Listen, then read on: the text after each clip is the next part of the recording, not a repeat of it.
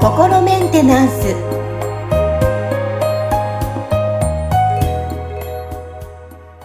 はい皆さんこんにちは。心メンテナンス。本日もアシスタント三上恵と気候ヒーラーの吉村隆二です。はい吉村さん本日もよろしくお願いします。よろしくお願いします。はいさあ、前回は同調圧力というテーマで、はい、お話いろいろ伺って、えー、今日は現実って何ということで、えー、気になる話題をそのままね、はい、吉村さんにいろいろ聞いていこうと思うんですが、今あるこの状況、現実って何、はい、どういうことですか？うん。ね、まあその、同調圧力の回でお話ししたことは、うん、そのね、同調圧力が起きるのっていうのは、まあ結局その現実をちゃんと見てなくてみんなにただ合わせるってことをやってるから、うん、まあそういうことが起きちゃうんだよって話で、で、まあ、前回はね、あの、この辺はそんなに詳しくは話さなかったんですけど、まあ日本人にそれがこう多いのって、まあ言ってみたら日本人はその、こう、和を大切にしましょうっていうような思想が昔からこう刷り込まれてるんで、その部分に関しては別に決して悪いことではないとは思うんですけど、うんうん、ただ、じゃあその和を乱しちゃダメだよねっていうところが進みすぎると、その人と違う意見を言ったりとか、その意見持つこと自体も良くないことみたいな発想が生まれちゃって、で、そのみんなが同調圧力に流されていくっていう構図がこうできてるわけですよね。で、それに対して、じゃあ、ね、あの、どうすればその、こう、同調圧力に流されないかっていうところでは、現実を見た方がいいっていうことをお話しさせていただいたんで、まあ、じゃあその、果たして現実とは何ぞやっていうことも、こう、きちっとお話ししていった方がいいかなっていうところで、あの、まあ、今日のテーマとさせていただいたわけなんですね。うん、なるほどですね、はい。そうなんですよね。日本人って特にこうみんなと同じ、私だから昔から前習いをちゃんとするじゃないですか、うん、体育の時とか、はい。ちゃんと同じ前、ピシってやるんじゃないですか。でも気持ち的に本当はちょっと斜めに行きたいんですよ。昔、昔からちょっとおかしい、なんで、この型にはまりたくなくて。ちょっと例えば、ね、例えばみんなこれできてねっていう衣装これねって言うんですけど、少しちょっと加えたいとか。ああ、なるほどね。はいはいはい。そっちのタイプだったので、多分、あの、同調圧力にはまりたくなかったタイプだったんだろうな、昔からって今振り返って思うんですけども。ああ、なるほどですね。そうそう。だからね、結構そういう人は、こう、ね、出る釘は打たれるみたいな感じで、かなり、そのね、なんか、叩かれて、なんか、こう、知らないうちに、その叩かれすぎて、だいぶこう、あの、頭が加工されちゃうみたいなことが起きたりするわけですよね。なんか、うん。うん結構ね、その、例えば僕、15からね、11年間アメリカで暮らしたんですけど、アメリカだと、まあなんかそういう、こう、人とちょっと変わってるっていうところは個性として、なんか、ね、あの、見てもらえて、その、なんかこう、個性は伸ばすべきだみたいな発想があるんで、なんかちょっとこう、人と違う意見とかがあると面白いな、それ、みたいな感じに、こう、なったんですね。だからだいぶそこって、かあの、こう、日本とはすごい真逆な、こう、文化の中で暮らすことができたんで、まあその両方をこう見れたっていうのは、やっぱりこうね、その、言ってみたら両方を俯瞰して客観的に捉えるみたいなことができるようになったんで、すごいこう、いい経験ができたなと思ってるんですけど、うんうんうん。だから、その、じゃあそのね、あの、まあ、現実を見た方がいいっていう話で、ここで言ってるその、まあ、現実っていうのは、まあ、言ってみたらその、なんていうのかな、こう何か、その、まあ、言ってみたら、その自分の頭の中だけで起きてることだけじゃなくて、うん、その、他の何かの基準と照らし合わせて、同じ、こう、結論が出るとか、同じ結果になるとかっていう、その、なんかこう、再現性があるものに対して、こう、ね、あの、現実って言ってるわけですよ。だから、例えばその、こう、統計取って数値で表せるみたいな話とかっていうのは、を、を指して現実っていうふうに今ちょっと便宜上言ってると思ってもらえたらいいと思います。うん。はい。だから、例えばそのね、あのー、街中で人が大勢集まってるところで、まあ写真を撮りましたと。同じ日付ですってね。うん、で、それで、日本の街中ではみんなマスクつけてます。うんイギリスの街中ではマスクつけてる人いませんでしたってなって、で、これ同じ日に撮られた写真だってなれば、うん、そのね、こう、じゃあ、あの街中でマスクをつけている人の割合っていうのはこんだけ違うよねっていうことは比べてわかるわけですよね。うんうんうん。これはその、え今はかなり映像、ね、写真で比べてるってざっくりした感じだけど、その写真に写ってる人の人数とか全部こう数えれば、まあ、明らかにそのパーセンテージとか出るわけじゃないですか。そうすると、こうね、こっちではマスクつけてる人、ね、なんか99%のところを、こっちはなんかね、あの、マスクつけてる人、なんかね、あの1%以下でした、みたいなのが分かれば、あ、なんか現実、今違うことが起きてるなっていうのが分かるわけですよね。うーん。だから、ねはい。何かその数値化できるとか、その再現性があるっていうようなものに対して、まあ現実っていうふうに、こう、え今は言っています。ね。うんあじゃあそれが果たして、その、こう、本当にじゃあ現実のすべてをその、表してるか、その数値化できるものしか現実はないのかとか、あるいはすべての現実はすべて数値化できるのかっていうような議論になってったときに、そのちょっと、なんていうのかな、こう、昔の人が考えていた現実とはっていうところと、現代のそのね、量子力学とかがうん、こう、研究されるようになってきた、現代でのそのね、その量子力学的に捉えた現実とはっていうところは、実はちょっとこう、また、こうねう、んあの、ずれっていうか、あの、こう認識に、あが、あの、少しこう広がりつつあるわけですよね。だから、この、次元、も違ったりね、なんかね。うんうんうん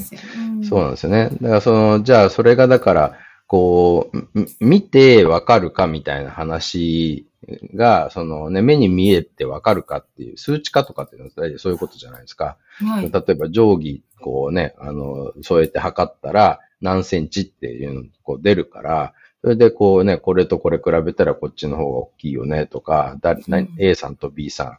ん、身長比べたら、B さんの方が背が高いね、みたいなことがこう、わかるっていう話なんですけど、うん。うん、ただ、まあ、だから、まあ言ってみたらそれってその、多くの人が同じことを認識できるよねっていうことなんですよね。で、うんうん。ななので、まあ例えばね、その、何か、あの、生まれつきか事故かで、その、こう、目が見えなくなっちゃった人がいるとするじゃないですか。はい。で、で、このね、あのー見える人からしたら、いや、見ればわかるでしょって、この定規のメモリに書いてある数字を読めば、明らかにこの人とこの人身長が違うことはわかりますよねって言っても、目が見えない人からしたら、そのね、なんか定規のメモリとか見えないわけですよね。だから、うんいや、ね、あの、そもそも見れないんで、見てわかるっていうのは、ここでは通用しませんって話になっちゃうわけですよ。まあ、もちろんその人をなんか多分、手探りで触ってみれば、あ、こっちの人の方が背高いなってこう、わかるわけですけど、それってまた違う感覚器官を使って、まあ、あの、情報を得てるわけですよね。だから、僕たちのその肉体って五感って言って、そのね、あの、まあ、えっ、と、視覚、聴覚、それから、そのね、なんかこう手触りみたいな皮膚感覚と、あと味、匂いって五感ってこう、あありますけど、それってこう、あの別々の感覚器官から、それぞれなんかこう情報を得ることができるわけですよね。うんで、これってその、ひ例えば、こう、花、花が見えますと。こう視覚的に花があるのが見えます。ね、さあのフラワーですね。っていうのはあるけど、この、ね、目には見えてるんだけど、これなんか触ることができないとか、何の匂いもしてこないってなったら、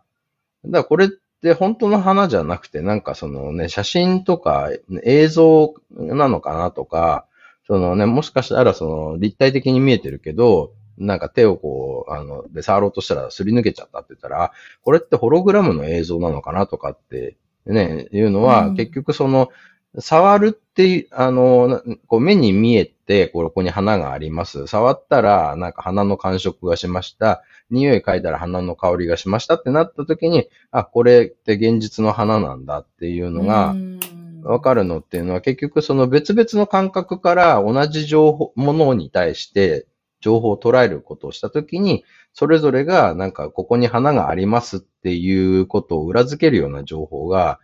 三つ別々の感覚からこう来てるからですよね。うん。とか物、物があった時に、こう、触れるとか、こう、あの、叩いたら音がするとかって言ったら、結局、その、こう、ね、あの、触覚と聴覚からも、その、ここにお物があるっていう、その、こうね、おことを裏付ける情報が得られたから、あ、これ現実なんだってなるわけですよ。うんうん。わかりやすい。あ っていうことであれば、私たちが現実を捉えるときに、一つの情報じゃなくて、いろんなものを自分で見て、いろんなの客観視して、これだっていうのが現実ってなるってことですか？そういうことですね。それに、その、例えば、一人の人がこうだってすごい主張してたとしてもう、ん。それをね、なんかその、こう、他の人たちは何て言ってるのかみたいなことうんうんも、あの、聞いてみないと、なんかその人の主張が本当に現実を捉えてるのかってわからないわけですよね。例えばその、ね、統合失調症の人とかっていうのは、なんかこう、現現実と妄想の区別がつかなくなっちゃう。ね、まあそういうこう病気の症状が出ちゃうわけですけど、そうすると、なんかその人はそのなんかね、あの、こう、テテレビえーを見ると、そのテレビの画面に映ってる人がなんか自分の悪口を言ってくるみたいなことを言ったりするわけですよ。うーん。統合失調の人のなんかこう妄想の中で、なんかこうね、よくある、あるあるな一つだとは思うんですけど、うんなんかそうすると、なんかそそれってその、その人はもう本当にそのテレビに映ってるニュースキャスターが私の悪口をニュースで流してるっていうふうにこう思っちゃってるんだけど、でも多分同じ番組を隣に別の人がいて見たときに、いや、そんなこと言ってないよってなるわけですよね。うーん。で、だけど、まあ、こうそうすると、ここでその合意ができてないから、これが、はちょっと現実じゃない可能性があるぞっていう話になってくるわけですよね。うん。うん。うん。だけど、まだこれもその、なんか、ね、あの、1対1だったら、その、なんかもしかしたらそんなこと言ってないよって言ってる人の方が妄想なのかもしれないっていう可能性が出てきちゃうじゃないですか。だから一つ、一つの情報だけだとね。でそうですね。うんだか、ら何人かの人が見て、みんなが、いや別にあなたの悪口言ってないですよってなった場時に、なんか、本当は別に悪口言ってないけど、この人が妄想で悪口言われてるっていう風に思ってるっていう、その現実との乖離が起きてるっていうことが、こう、ね、はっきりしてくるわけですよね。うーん。なるほど。ってなると、なんかこう、私たちの中での、まあ、一人一人のやっぱり現実って違ってくるとは思いますけど、うん。やっぱりこう、すなんだろう、すぐにこう思うとかっていういろんなものを捉えた上での、こう、落ちてくるものを現実として捉える。そうですね。とか、あと、その、より多くの合意が得られるものが現実って話になってくるわけですね。そうなってくると。ってなると、さ、あのね、前回お話ししたその同調圧力の話と、同調圧力に負けないためにはその現実見た方がいいよねって言うんだけど、その現実も実は、その多くの人が同意してることが現実なのであるってなると、実はちょっとその、ここでね、不思議なパラドックスみたいなことがこう、あの、起きてるのはわかります？あ、そうですね。そうだ。はい。そっかそっか。あの、ね、なかなかちょっと興味深い現象なんですけど、で、だからじゃあ、そのね、こう、じゃあみんながね、なんかマスクつけることに同意してるんだから、そういうマスクつけるっていうのが現実だよね、みたいな。っうんうんてなったらちょっとおかしいなってなるじゃないですか。うんなりますね。はい。じゃあなぜなのかって言ったら、結局その、それって日本国内でそうなってるよねって話なんだけど、世界を見たとき、もっと広い範囲を見たときに、この日本国内でマスクつけてる人たちっていうのは実は世界的には少数派なわけですよ。うんうんうんね。ってなったら、より多くの人が合意してるのは、実は別にマスクいらないんじゃないって方なんだけど、まあ結局日本ってその島国でその外の情報が入ってきにくいうん。し、日本の中で大体そのなんかこう、ことが済んでしまうから、その外の世界で何が起きてるってことにあんまりこう意識向けてない人たちも多いし、うんまあ、あとはその何かそういうね、あの、マスコミとか、そのね、なんかそういう、こう、政府関係の人たちが意図的にその、こう、ね、その、情報をこう、ある程度、あの、なんていうのかな、こう、入ってくるものとは入ってこないものみたいなね、あの、ちょっとこう、コントロールして、あの、外の情報が入ってきにくいようにしてるっていう節もなんとなく、こう、見て取れるんですけど、うん、まあ何にしてもそのね、外、外の世界を見てないから、この狭い範囲でみんなやってるから、それが正しいんだろうっていうふうに思ってるわけですよね。うん、なので、その、もっとなんかちょっとこう、この狭い範囲とか、今目目の前にあるものだけじゃなくて、こう、広い範囲にね、あの、目を向けてみて、こう、広い範囲から情報をこう集めるっていうことをしてみると、その今この、ね、ここで見えてるだけが現実じゃないんだなっていうことが、こう見えてくる可能性があるわけですよね。うん、そうですね。今の時代だってね、昔に比べて情報を知りたいことはキャッチしやすくなってますからね。そうですね。昔と比べたらもう全然、うん、あの、運転の差だと思いますよ。ね、だってね、こうネットで、あの、自分で、であのあ、情報集められるし、その個人レベルでこうね、情報発信してる人たちもいっぱいいるわけじゃないですか。だからね、昔だったらもうテレビが言ってることが全てみたいな感じだったですけど、それしか結局情報の入り口がないから、だけど今って本当にいろんな情報の入り口があって、自分でそれをこうね、あの集めたり精査するのも自分でこうやれるんで、だからそこのそのちゃんとたくさんの情報ソースから情報を集めて自分でその精査するっていうこと。自分で考えて、これって本当にこうね、なんか今の自分が求めてるものと合ってるんだろうかとか、ね、なんかちゃんとその、こう、多くの人がちゃんと、その、で、こう、幸せに生きていくにあたって、これはちゃんとそれに適してるであろうか、正当性があるだろうかみたいなことっていうのをきちっと考えると、ただのそのみんながやってるからそっち行けばいいか、いいやっていうのとは違う選択肢がこう現れてくる。ですよね。うんそうですね。なんか今の話を聞いて、改めてこう現実と私も向き合いたいなと思いました。今普通にこう、ただ、なんだろうな、流れに乗ってる部分もあるので、いや、多分聞いてる方もちょっと改めていろいろ感じた部分あったんじゃないかなと思います。はい。そうですね。今日も、はい、貴重なお話。さあ、現実って何？現実とはどういったものなのか？はい、吉村さんにお話伺いました。吉村さん、本日もありがとうございました。ありがとうございました。